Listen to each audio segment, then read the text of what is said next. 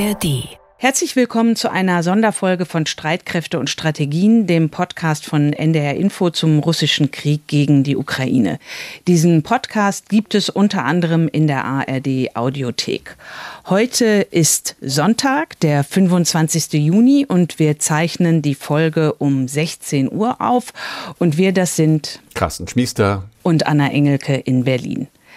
Wir haben uns zuletzt am Freitag gemeldet mit dem Interview des früheren US-Generals Ben Hodges und nur ein paar Stunden später kam die erstaunliche Meldung, der Chef der Söldnertruppe Wagner, Jewgeni Prigoschin, hat mit seinen Truppen die südrussische Stadt Rostov am Don eingenommen und soll auf dem Weg nach Moskau sein. Und viele von Ihnen und viele von euch werden das an diesem Wochenende genauso gebannt verfolgt haben wie Carsten und ich. Und jetzt gerade mal 24 Stunden später war dann nach dem Beginn der Meuterei der Putschversuch auch schon wieder abgeblasen. In unserer heutigen Folge von Streitkräfte und Strategien wollen wir das, was sich seit Freitagabend ereignet hat, einordnen, soweit das möglich ist. Carsten, wie hat alles angefangen? Es hat angefangen, äh, ich habe nachgeguckt, genau um 21 Uhr und neun Minuten, denn dann hat äh, Prigoschin, also der Wagner-Chef, auf seinem Kanal im äh, Messenger-Dienst Telegram eine Sprachnachricht verbreitet und er hat sehr schwere Anschuldigungen Richtung Moskau erhoben und Richtung russische Militärführung vor allen Dingen. Er hat dort behauptet, dass äh, Lager seiner Truppe im Hinterland mit Raketen, Artillerie und Hubschraubern angegriffen worden seien. Viele Kämpfer von Wagner seien getötet worden. Kurze Zeit später hat er sich wieder gemeldet und hat gesagt, er habe so etwa 25.000 Mann jetzt unter seinem Befehl und die wollten aufklären, äh, warum solch eine Willkür im Land herrsche. Da war schnell die Rede von einem Marsch des Widerstandes. Er hat schnell auch gesagt, dass er keinen Putsch plant. Aber das hat natürlich in Moskau trotzdem dazu geführt, dass äh, der Geheimdienst FSB zum Beispiel genau das darin gesehen hat und auch angekündigt hat, mit aller Härte vorzugehen. Wir wissen, dass das nicht so richtig geklappt hat. 2.03 Uhr am Samstag, also in der Nacht, die meisten von uns haben geschlafen, wurde bekannt gegeben, dass äh, die Grenze Richtung Rostov am Don überschritten worden sei. Dann ging es weiter, der Marsch auf Moskau. Am Ende angeblich war er bis ja, 200, bisschen mehr Kilometer vielleicht vor der Stadt. Zwischendurch hatte Putin sich gemeldet in einer fünfminütigen TV-Ansprache, hat ihn einen Verräter genannt. Damit war dann auch klar, das Tischtuch zwischen den beiden endgültig und final zerschnitten. Prigoschin hatte ihm widersprochen, seine Männer seien Patrioten.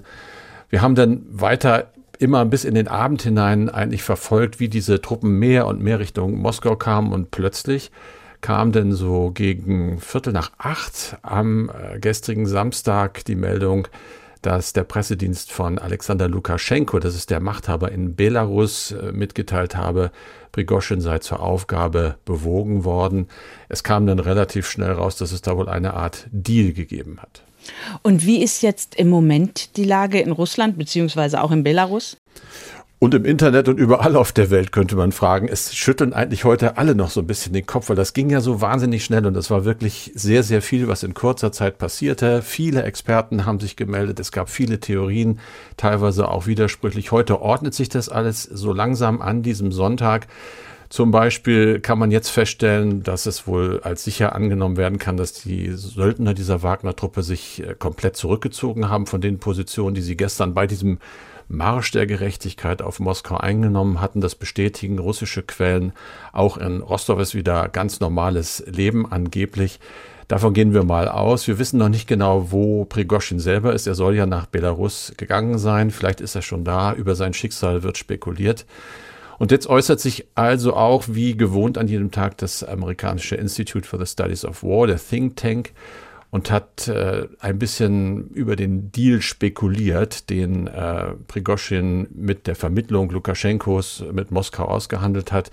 Er selber ist ja straffrei, die Anklage wird fallen gelassen, Kämpfer der Wagner-Truppe äh, werden angeblich auch nicht verfolgt, ihnen wird angeboten, Verträge mit dem russischen Ministerium der Verteidigung äh, zu unterzeichnen und all das führt aber trotzdem dazu, dass äh, das ISW zur Schluss kommt eigentlich, dass der Kreml tatsächlich äh, extreme Schwierigkeiten hatte, schnell auf diese Vorstöße zu reagieren. Das deute auf eine interne Schwäche der Sicherheitsmechanismen hin. So etwas haben wir ja eben auch selber überhaupt nicht für möglich gehalten. Äh, interessant in diesem Zusammenhang vielleicht ist, dass es Berichte unter anderem der New York Times und der Washington Post gibt, nachdem amerikanische Geheimdienste schon länger zumindest eine Ahnung gehabt haben sollen, dass Prigozhin da was plane. Man hat beobachtet, dass er Munition zum Beispiel an der Grenze zu Russland gesammelt habe. Man hat sich Gedanken gemacht, was da wohl kommt. Die Hinweise hätten sich dann Mitte vergangener Woche so verdichtet, dass es in Washington auch eine Reihe von Sitzungen mit Geheimdiensten und der Regierung gegeben hat. Also da war man gewarnt, wenn man auch nicht genau wusste, was passiert. Und interessant, äh, die beiden Zeitungen gehen davon aus, dass auch in Russland eine gewisse Ahnung eigentlich hätte da sein müssen, Informationen, dass da was sich zusammenbraut und dann eben die Erkenntnis, dass diese Hinweise wohl nicht gereicht hätten oder aber auch die Macht Putins einfach nicht gereicht hat, das zu verhindern, das also gleich sozusagen im Keim zu ersticken. Und das führt heute dazu, dass man allgemein sagt, das Ganze ist vor allem ein Zeichen der Schwäche Russlands und damit in Person auch ein Zeichen der Schwäche Putins. Und was sagt der angesprochene äh, Wladimir Putin selbst? Hat er sich heute zu Wort gemeldet? Der hat sich zu Wort gemeldet in einer kurzen Fernsehansprache offensichtlich. Er wird zitiert mit dem Satz, Russland ist sich sicher, dass alle Pläne und Aufgaben, die wir uns bei der speziellen Militäroperation gestellt haben, auch erfüllt werden in der Ukraine. Jetzt gerade kommen allerdings Meldungen rein hier in der äh, britischen BBC, die sagen, es gäbe auch Hinweise darauf, dass diese dieses Statement äh, im Fernsehen vorher aufgezeichnet sei, äh, also vor dem Beginn überhaupt äh, dieses Putschversuches oder der Rebellion, wie immer man das nennt. Und es gibt auch Zweifel daran, ob Putin im Moment in Moskau ist. All das sind eben Indizien, die darauf hinweisen, dass das ein ganz gewaltiges äh, Machterdbeben war, was äh, Pligoschin da ausgelöst hat im Kreml und in den engeren Kreisen rund um den russischen Präsidenten. Lass uns noch mal äh, auf die Ukraine schauen. Wie sieht es militärisch äh, aus an der Front? Genauso wie eigentlich im Zuge dieser Prigozhin-Vorstöße auch viele Fachleute vermutet hatten, nämlich äh, so wie auch schon am Freitag. Es gibt keine unmittelbaren Auswirkungen dahingehend, was wir uns ja vielleicht gewünscht hätten, dass da jetzt der russische Angriff in sich zusammenbricht und der Krieg schnell zu Ende geht. Es sieht nicht danach aus. Wir bekommen heute Meldungen, dass äh, die russischen Streitkräfte trotz dieser Vorkommnisse am 24. Juni, also am Samstag, die größten Raketenangriffe gegen die Ukraine seit Monaten gestartet haben. Umgekehrt haben ukrainische Streitkräfte offensichtlich auf zwei Abschnitten der Front auch große Gegenoffensiven gestartet oder größere und Fortschritte gemacht. Die Rede ist äh, von anderen Abschnitten der Front, bei denen oder auf denen dann die regulären Kämpfe weitergegangen sei. Das britische Verteidigungsministerium bestätigt das äh, in einem Tweet, sagt sie tatsächlich, sind die ukrainischen Streitkräfte zurückgekehrt an ihre, diese Front in den vergangenen Tagen, haben auf drei Hauptachsen größere Offensiven gestartet. Äh, sie schreiben da, die britischen Fachleute, dass diese Streitkräfte jetzt die Erfahrungen aus den ersten zwei Wochen der Gegenoffensive nutzten. Das war ja schwierig für die Ukrainer. Sie sind nicht gut vorangekommen. Sie haben offenbar die Taktik jetzt geändert äh, beim Versuch, auf diese tiefer liegenden und sehr gut vorbereiteten russischen Verteidigungsanlagen voranzukommen. Im Detail wird das nicht weiter erläutert, das ist verständlich. Die wollen natürlich auch nicht unbedingt, wenn sie es denn wissen, militärische Geheimnisse verraten. Die Rede ist davon, dass ukrainische Einheiten in Schlüsselbereichen schrittweise, aber eben stetige taktische Fortschritte machten. Umgekehrt aber auch Russland ist äh, immer mal wieder in Abschnitten der Front in der Offensive und macht dort auch kleinere Fortschritte.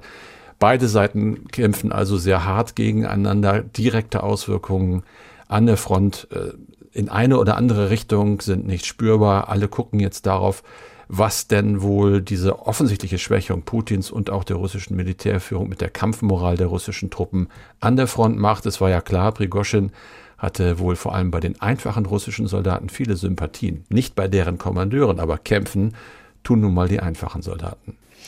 Wie sind denn eigentlich die internationalen Reaktionen auf das, was wir jetzt am Wochenende in Russland gesehen haben? Ich finde auffallend zurückhaltend, sehr, sehr vorsichtig. Wir haben ja berichtet, äh, dass äh, eigentlich die westlichen Staaten, die Präsidenten, die Regierungschefs alle im Austausch waren. Die Verteidigungsminister haben telefoniert, die Außenminister, die Geheimdienste werden sich ausgetauscht haben. Aber das, was äh, rauskommt eigentlich an die Öffentlichkeit, war unisono dieser schöne Satz, wir beobachten die Situation. Das heißt ja eigentlich auf Deutsch, es ist richtig was los bei uns und wir hören viele, viele Berater, aber wir sagen nicht, was wir denken, beziehungsweise was wir an Szenarien alles durchdenken. Das deutet darauf hin, dass man sicherlich der Meinung ist, in Berlin, aber auch in Washington, in Paris, in London, äh, dass diese Entwicklung, nenne ich es mal, in Russland noch nicht abgeschlossen ist. Der amerikanische Außenminister Blinken wird heute zitiert an diesem Sonntag mit dem Satz, wir haben den letzten Akt dieses, ich sag mal, Schauspiels noch nicht gesehen. Man geht also davon aus, dass die Entwicklung weitergeht. Das Ganze wird jetzt Thema sein äh, am Montag unter anderem noch bei einem Treffen der EU-Außenminister in Luxemburg.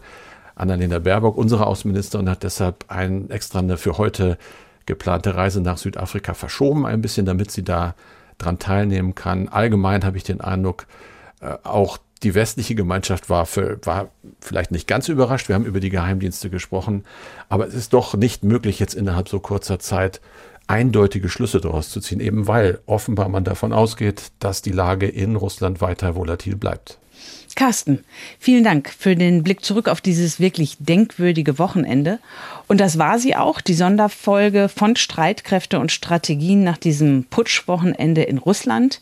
Wir melden uns am Dienstag wieder mit einer regulären neuen Folge. Und wie immer freuen wir uns über Mails von euch und von Ihnen an streitkräfte.ndr.de. Und für heute verabschieden wir uns und wir das sind Carsten Schmiester und Anna Engelke.